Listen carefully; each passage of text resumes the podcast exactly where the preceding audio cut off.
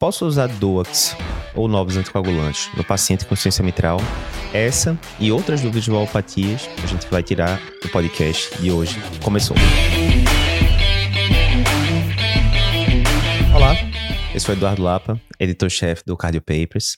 E você está no podcast Cardio Papers, aqui a gente discute tudo sobre cardiologia. O tema de hoje vai ser dúvidas de valopatias. A gente separou aqui algumas dúvidas dos nossos alunos do curso do TEC, prova de título de cardiologia, e do nosso curso de consultório Cardiopapers, né? Eu separei aqui todas essas dúvidas, são tiradas diretamente pelo professor, né? O professor que deu a aula responde os nossos alunos por e-mail. Eles podem mandar as dúvidas pela plataforma e a gente separa aqui sempre algumas dúvidas interessantes para trazer para todo mundo aqui no podcast. Primeira dúvida: posso usar NOAX ou DOAX no paciente com insuficiência mitral? Essa é a dúvida de Leonardo, que é nosso aluno aqui do TEC, é, do curso extensivo TEC. Ele pergunta aqui na aula 11 de valopatias, parte 2, insuficiência mitral, justamente isso. Posso utilizar NOAX na insuficiência mitral e quais os critérios para anticoagulação? Boa dúvida. Então, primeira coisa, né? Vamos dar uma revisada aqui geral. Ah, os novos anticoagulantes, que não são mais tão novos assim, né? A gente chama mais de DOAX, anticoagulantes orais diretos.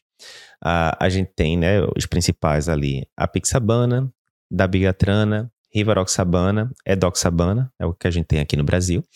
Ah, eles foram testados por estudos bem, gran é, bem grandes, né? O, a dabigatrana no estudo RELY, o apixabana no estudo Aristotle, o edoxabana no estudo Engage e a rivaroxabana no estudo Rocket AF. Juntando esses quatro estudos aí, são dezenas e dezenas de milhares de pacientes. Mas, de forma geral, alguns pacientes ali com valopatias eram excluídos desses trabalhos, né? principalmente pacientes com prótese mecânica e paciente com estenose mitral moderada ou importante. E aí, durante muito tempo, ficou aquele conceito: paciente com alopatia não deve usar os anticoagulantes orais diretos, já que eles foram excluídos dos trials. Mais ou menos, né? Foram excluídos esses pacientes que eu falei previamente. Contudo, se a gente pega o pool geral desses quatro trabalhos que eu falei previamente, cerca de 19 e 20% dos pacientes tinham valvopatia moderada ou mesmo importante. Né? E das valvopatias relevantes, a que apareceu mais nesses trabalhos foi justamente a insuficiência mitral, que é o que Leonardo pergunta aqui para gente.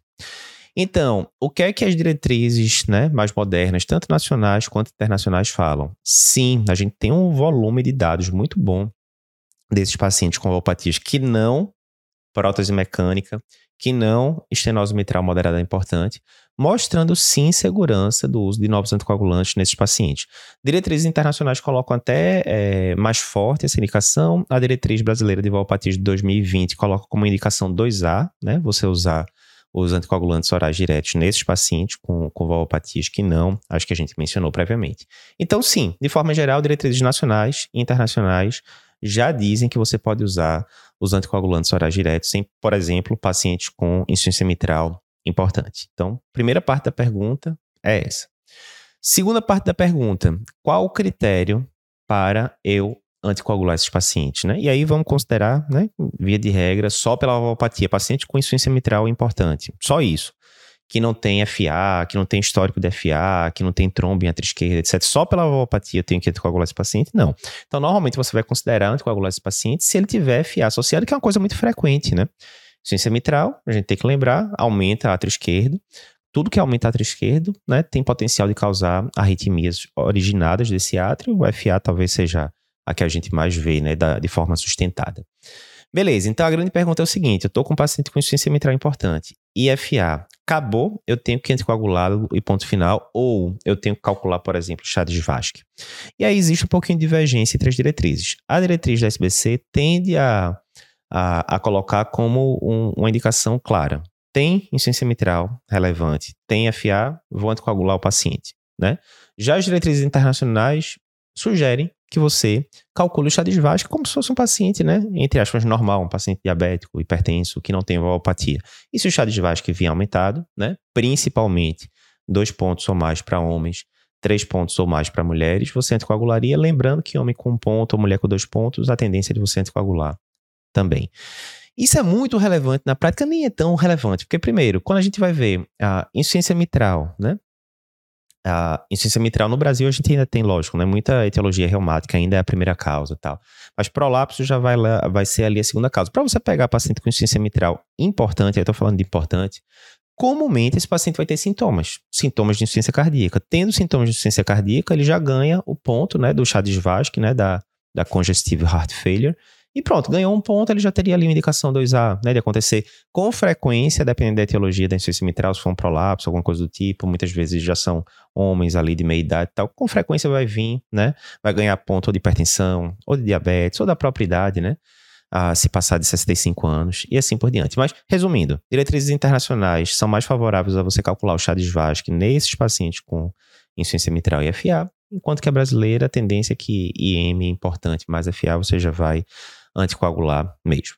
Mais uma vez, não custa lembrar, não custa lembrar, em casos de prótese mecânica, nós não vamos utilizar os novos anticoagulantes. O trabalho que a gente tem, né, a, é, que foi feito com dabigatrana mostrou piores desfechos, né, nesses pacientes que estavam usando dabigatrana, né, era um estudo de fase 2, etc, então piores desfechos.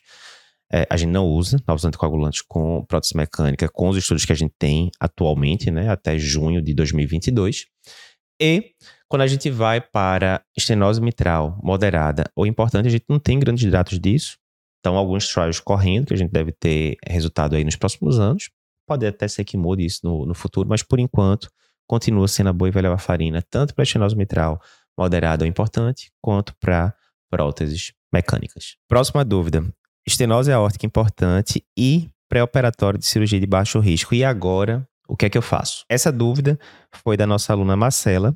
Ela perguntou aqui no curso de pré-operatório, né, na parte de como manejar cardiopatias no pré-operatório. Vê só, paciente de 45 anos, com estenose aórtica importante, lúpica, está no pré-operatório de cirurgia para retirada de pterígio, né? Ou seja, cirurgia bem bem light, rapidinho, né, oftalmológica. Apresentou melhora dos sintomas após ajuste das medicações, então eu estou considerando, né, que é uma paciente sintomática da valvopatia. Sendo cirurgia de baixo risco, eu posso liberar? Quais os cuidados que eu tenho que tomar no pós-operatório? Essa é uma boa dúvida, né? Então, ó, vamos lá. A gente tem que lembrar que quando a gente está num, num pré-operatório de uma cirurgia eletiva, como é o caso, obviamente, né, pré-operatório de, de correção de, de pterígio e tal, você está numa situação eletiva e o paciente vem para você uma avaliação pré-operatória usual, né? Ok. Que é qual é o principal objetivo da avaliação pré-operatória nesses casos? É justamente você tentar identificar alterações cardiovasculares que possam estar ali, né, ocultas tal, é, e que possam aumentar o risco desse paciente complicar. Tem algumas situações que a gente chama de situações cardiovasculares de alto risco, que se estiverem presentes, você deve cancelar cirurgias eletivas. Que situações são essas? São inúmeras, né? Síndrome coronariana aguda no último mês. Se você opera o paciente dentro do primeiro mês, o risco de complicações é altíssimo. Arritmias mais complicadas que não foram tratadas de forma adequada. Exemplo, você está com um paciente com BAVT com sintomas, enquanto você não passar o marca-passo, esse paciente não, não vai para a cirurgia, né? A, diretriz brasileira coloca FA com frequência cardíaca descontrolada, né? principalmente acima de 120 e assim por diante. Uma dessas situações, que é considerada como de alto risco, que deve suspender qualquer cirurgia eletiva, é o de valvopatias importantes sintomáticas. E das valvopatias todas, provavelmente é que complica mais ali no pós-operatório, é, as duas, né? São justamente as estenoses do lado esquerdo, ou seja, estenose aórtica e estenose mitral. Portanto, todas as diretrizes serão categóricas. Se você está frente a um paciente com estenose aórtica importante e sintomática, é um fato, esse paciente tem uma sobrevida muito limitada se você não intervir no paciente. Tem a, a clássica curva lá, né, do artigo do Dr. Brown, da década de 60, que mostra, né, a partir do momento que o paciente tem sintomas de insuficiência cardíaca, de espinéia, sobrevida média de dois anos, né? Se tiver sintomas de síncope, sobrevida média de três anos. E se tiver angina, sobrevida média de cinco anos. O fato é, você deu o diagnóstico de estenose aórtica importante, o paciente tem sintomas, acabou. Você tem que intervir nesse paciente, de preferência, o mais breve possível, que vez por outra esse paciente faz edema de pulmão ou faz uma morte súbita mesmo. Aí você vai decidir se é cirurgia, se é TAV, etc. Mas a prioridade é você corrigir a valvopatia. Uma vez corrigida a valvopatia, né, você vai tender a esperar ali algumas semanas após a, o procedimento, etc. E aí sim ou meses, dependendo. E aí sim você vai poder pensar em procedimentos eletivos. Então, nesse caso, não tem a menor dúvida. Você pegou uma paciente com estenose aórtica importante, que está no pré-operatório de pterígio, esquece o pré-operatório agora. Essa paciente tem indicação formal de intervenção na válvula aórtica, e aí você vai intervir, sendo uma paciente de 45 anos, né? A experiência de TAV em pacientes jovens assim realmente é, é bem baixa. Então a tendência é que você vá para a cirurgia, considerando que é uma paciente de baixo risco cirúrgico, né? Enfim. E aí você vai, digamos que seja baixo risco cirúrgico, é um lúpus não muito complicado, etc e você vai para a cirurgia de troca valvar. Vai para a cirurgia de troca valvar, resolve isso, depois você vai pensar no pterígio do paciente. Eduardo, e se fosse esse mesmo caso, mas, por exemplo, fosse um paciente com estenose aórtica importante, mas sem sintomas? Aí a coisa já fica mais interessante, né? Então, primeiro, tudo bem. O fato de ser seis sintomas quer dizer que você não tem que intervir no paciente? Não obrigatoriamente. Você teria que ver se o paciente tem fatores complicadores. Exemplo, se uma estenose aórtica crítica, área valvar de 0,6, se tem uma fração de ejeção já abaixo de 50%, né? entre outros fatores, as diretrizes recomendam você intervir do mesmo jeito. E aí, mais uma vez, você interviria para depois ir para a cirurgia. Mas digamos que não. Não tem sintomas, é uma área valvar de 0,9, gradiente médio não é tão alto. Inclusive, a paciente fez um teste ergométrico e mostrou que não tinha sintomas de fato. Resumindo, é uma estenose aórtica importante e que não tem indicação de intervenção claramente nesse momento e vai para uma cirurgia mínima, que é um pterígio da vida. Aí sim, nesse caso, né, paciente com estenose aórtica importante, sem indicação de intervenção, e que vai para cirurgia de, de baixo risco cardiovascular, procedimentos ambulatoriais, procedimentos endoscópicos, etc., é, cirurgia oftálmica menor, enfim. Nesse caso, sim, você poderia considerar né, que o, o risco cirúrgico realmente é pequeno, né? E o paciente ser encaminhado para a cirurgia tomando os cuidados, né, de evitar hiperidratação, aquelas coisas todas, né. Mas caso interessante, contudo, simples de decidir, né, se a estenose aórtica é importante, tem sintomas, acabou. Você vai resolver a estenose aórtica antes de qualquer coisa. Próxima dúvida.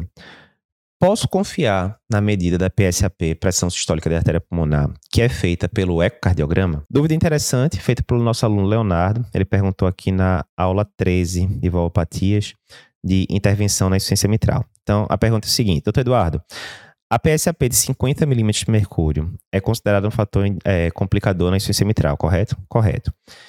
Essa PSAP é medida pelo eco mesmo, não há espaço para CAT direito nesses casos. Então, vamos lá. Boa pergunta, Leonardo. Então, você lembrou bem, né? Primeiro, quando eu estou com um paciente com alopatia esquerda, eu tenho que ver, primeiro, importante, né? Ele tem sintomas? Se ele tem sintomas em uma alopatia primária, ciência mitral importante, com sintomas.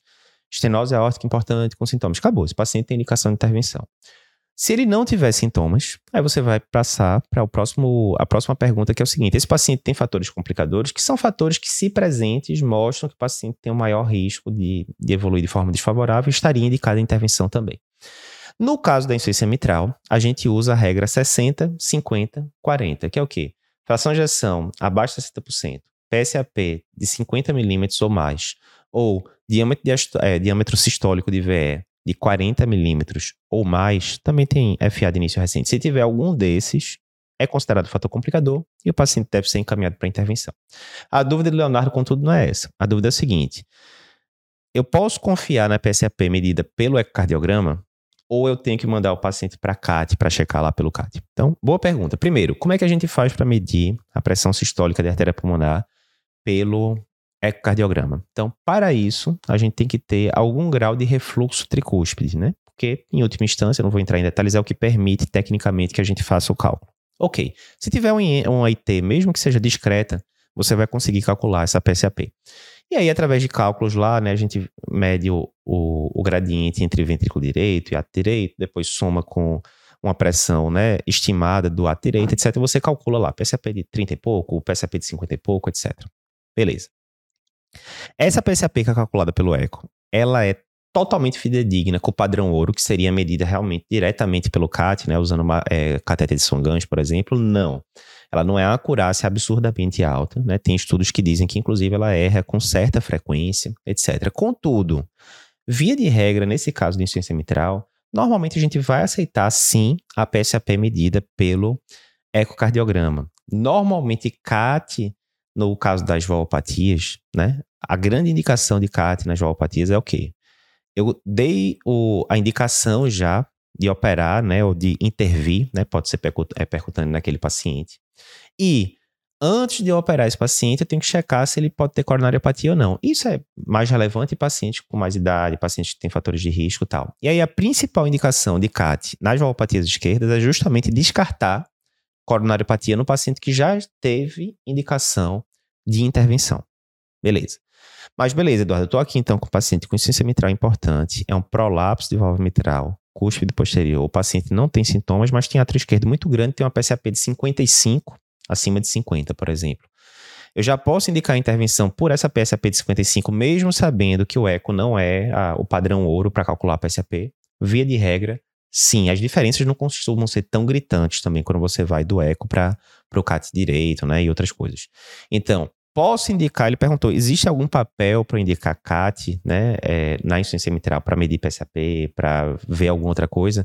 Para medir PSAP, geralmente não. O que acontece que a gente pode indicar CAT para fazer no caso aí, não só coronariografia, mas ventriculografia é quando está tendo discordância entre clínica e ecocardiograma. Exemplo, a clínica sugere que a insuficiência mitral é importante, mas o eco está dizendo que é moderada ou moderada barra importante, você está em dúvida. Aí você pode fazer uma ventriculografia, injetar lá e ver a quantidade de sangue que vai refluir do ventrículo esquerdo para o outro esquerdo. Cada vez mais, isso é menos frequente, né? Porque o eco melhorou muito aí nas últimas décadas. O eco 3D transofágico, então, nem se fala, né? A, a qualidade das imagens, o grau de, de, informações que a gente consegue obter através do eco 3D transofágico é, é muito alto. Então, cada vez mais raro a gente ter que indicar Com esse sentido de checar a severidade da, da insuficiência mitral. Da mesma forma é isso. Geralmente a gente vai se basear na PSAP medida pelo eco mesmo. Se a PSAP deu acima de 50 pelo eco, tá lá, né? Aí é sempre bom você saber ver as imagens. O traçado do refluxo tricústico tá bem bonitinho, conseguiu medir direitinho, tá lá todos os parâmetros, certo? Geralmente você vai considerar isso daí mesmo e vai indicar é, a intervenção se a PSAP tiver maior ou igual a 50 milímetros de mercúrio pelo ecocardiograma. Próxima dúvida. Posso fazer plástica valvar em paciente com endocardite? Boa dúvida. E foi pergunta do nosso aluno Pedro. Ele perguntou aqui na aula do, do nosso curso preparatório para a prova de título, na aula 13 de intervenção de ciência mitral. Ele perguntou o seguinte: sobre o reparo de válvula mitral nos casos de perfuração por endocardite, né? Eu lembro de já ter discutido isso na época da residência, né? E geralmente, quando você está lá com a perfuração da, da, da válvula. Se você fizer apenas plástica, isso não pode perpetuar o foco infeccioso, né? E aí, principalmente eu estou colocando ali, estou ponteando, estou colocando PET, alguma coisa do tipo, que possa ser material para se assestar o, a bactéria continuar. Como é que fica isso? Então, boa pergunta. Dando o contexto geral, né? A gente sabe que tem algumas situações que evoluem bem fazendo é, plástica valvar, né? Se a gente vai para insuficiência mitral, por exemplo, o caso clássico, aquele paciente que tem prolapso da cúspide posterior da mitral, né? Por que que plástica é melhor nesses casos? Primeiro, tem estudos mostrando, né, que isso aí tem repercussão, inclusive, de sobrevida, né, no caso do prolapso, mas você não está colocando uma prótese, né? E a gente sabe que prótese, se eu coloco uma prótese biológica, no minuto zero ela está começando a se desgastar para eu ter que trocar daqui a uns anos. Se eu coloco prótese mecânica, tem toda a, a dor de cabeça, entre aspas, da anticoagulação a longo prazo. Se eu faço a plástica, primeiro, eu não tenho essas complicações de prótese. Segundo, né, eu não tenho que mexer ali na arquitetura da, do anel valvar, etc. E eu não corro o risco de perder ali a, o, o esqueleto que sustenta o ventrículo esquerdo, digamos assim, né? Existe um esqueleto fibroso ali perivalvar, que mantém o ventrículo esquerdo com o formato tradicional dele, aquele formato meio que embala, como a gente chama, né? Na hora que você coloca uma prótese ali, você mexe um pouco com essa arquitetura, o ventrículo pode perder fração de ejeção, ele pode ficar com um aspecto mais abaulado em vez de aspecto embala, né? E por aí vai. Então, plástica realmente, se for factível, é o ideal, por exemplo, na insuficiência mitral. Lá na aula de intervenção de, de mitral, a gente comentou cenários em que a plástica vai bem e cenários em que a plástica não vai bem. Cenário, o cenário clássico em que a plástica vai bem é justamente esse, do prolapso da válvula mitral, principalmente cúspide posterior, principalmente segmento P2, etc. Mas tem outros cenários que a gente pode colocar. E um deles, né, que não foi a gente que inventou, tá lá no Brown disse, está lá, perfuração por endocardite. E aí é natural a pessoa se fazer essa pergunta aqui que nosso aluno Pedro fez. Pô, mas vai dar certo isso? Você tá lá em vigência de endocardite aguda, com a perfuração lá, com bactéria presente, você vai pontear, vai colocar. Vai dar certo isso? Então, aí existe o mundo da prova, existe o mundo da prática, né? Na prática, sinceramente, Conversei com várias pessoas, né? Eu nunca vi fazendo plástica em endocardite, né? Nem na época da residência, nem com, enfim, centenas de casos que eu vi de pós-operatório de, é, depois da residência. Conversei com vários amigos clínicos que acompanham pacientes valvopatas, cirurgiões que operam pacientes valvopatas e, sinceramente, não vi basicamente nenhum caso de plástica é, valvar. Então, para a prática, né, normalmente vai ser é, troca valvar e ponto final. Mas, aí é a velha história que a gente fala, não brigue com a prova. Não brigue com a prova. Inclusive, essa questão já caiu outras vezes. Então, lá no Brown está escrito isso, né, no capítulo de valvopatia.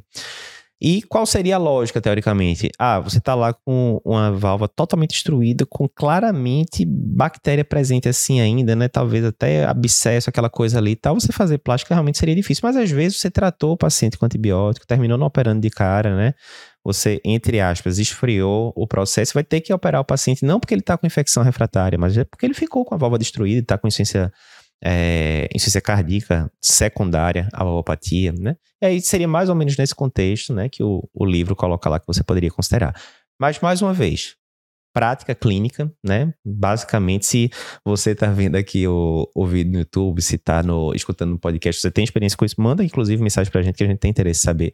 Mas do pessoal todo que eu falei, basicamente ninguém tem experiência em fazer plástica em vigência de perfuração por endocardite. No livro, contudo, no Brown, que é referência para a prova de título, tá lá escrito. Isso já caiu previamente em prova de título, então é o tipo de coisa que você não vai brigar muito com a questão, né? Geralmente, quando ele colocar isso, ele vai colocar outra opção que claramente não vai bem com, com plástica e, né, aí você vai tender a, a, a não perder um ponto ali garantido da prova por causa disso. Fica ligado, vida é vida, prova é prova. Geralmente existe uma superposição. O que ele pede na prova é o que a gente faz no dia a dia, é o que está nas diretrizes, etc. Mas, vez por outra, ele vai pedir essas coisas mais peculiares, né? Que a gente não vê muito na prática, mas que está lá nas referências citadas. E aí, você vai fazer o quê? Hashtag joga o jogo, hashtag não brigue com a prova. A gente fala isso direto para os nossos alunos do curso do TEC, não vai brigar com a prova, joga o jogo, garante sua questão e vai para a próxima. Próxima questão.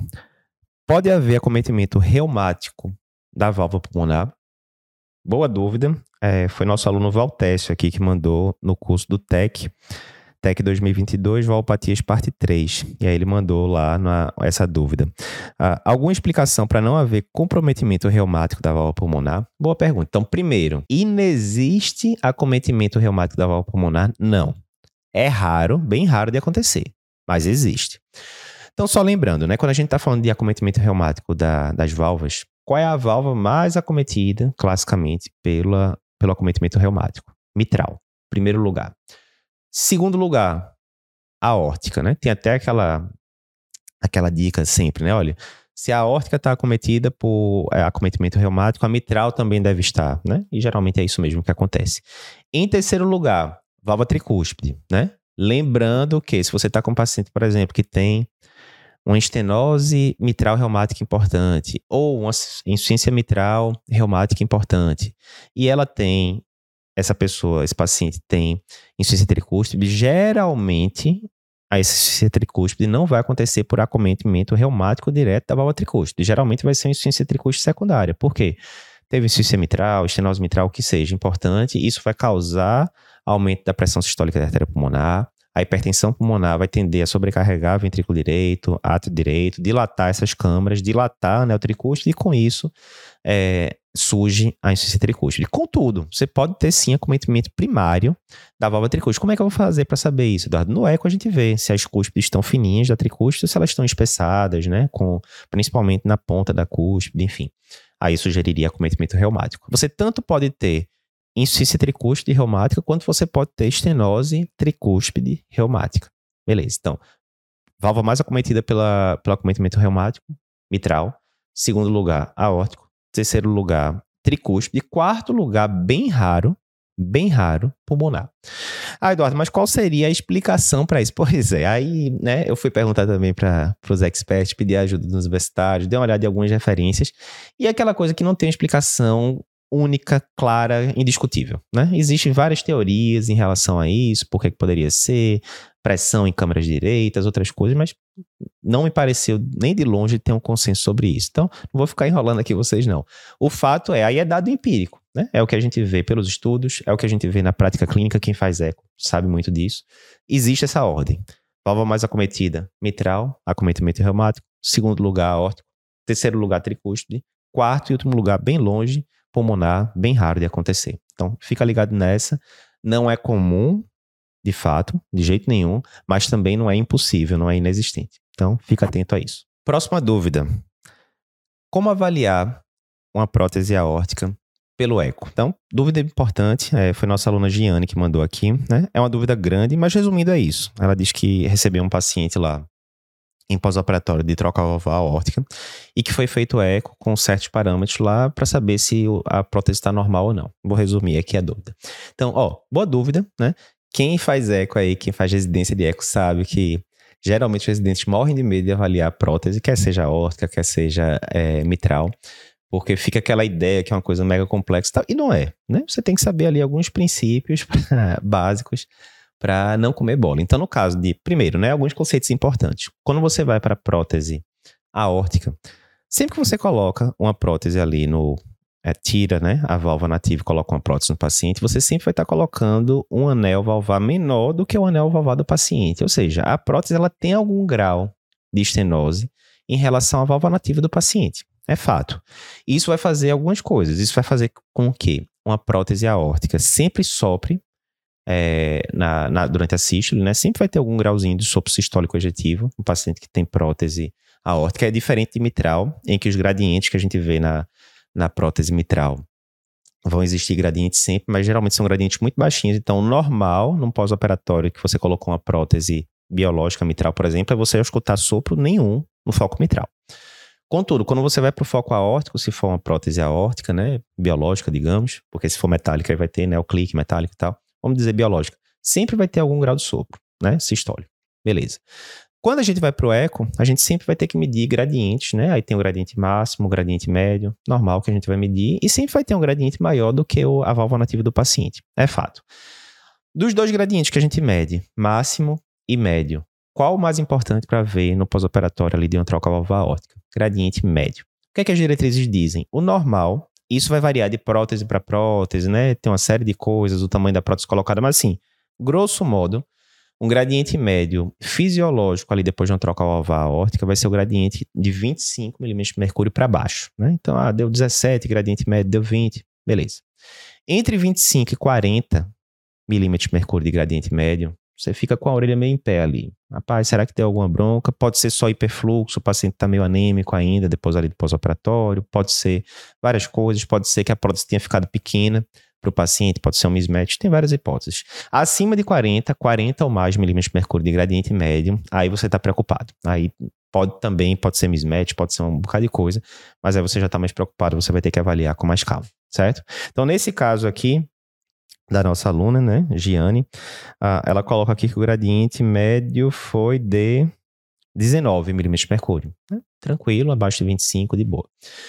Beleza, o fato do paciente ter um gradiente médio abaixo de 25 quer dizer que a prótese está 100% ok? Não obrigatoriamente, né? Porque, e isso eu estou simplificando bastante aqui, né, para não é cardiografistas do raciocínio. Não obrigatoriamente, porque digamos, você mediu lá o gradiente, deu gradiente médio-baixo, 19 milímetros no caso dessa paciente, show. Mas aí digamos que na hora que você vai ver, tem um refluxo periprotético moderado ou importante. Né? Isso não é é, não é para acontecer. Então, na hora que é uma prótese cirúrgica, pode ter acontecido de algum ponto não ter ficado bem é, colocado ali, e aí pode ficar vazando ao redor da prótese.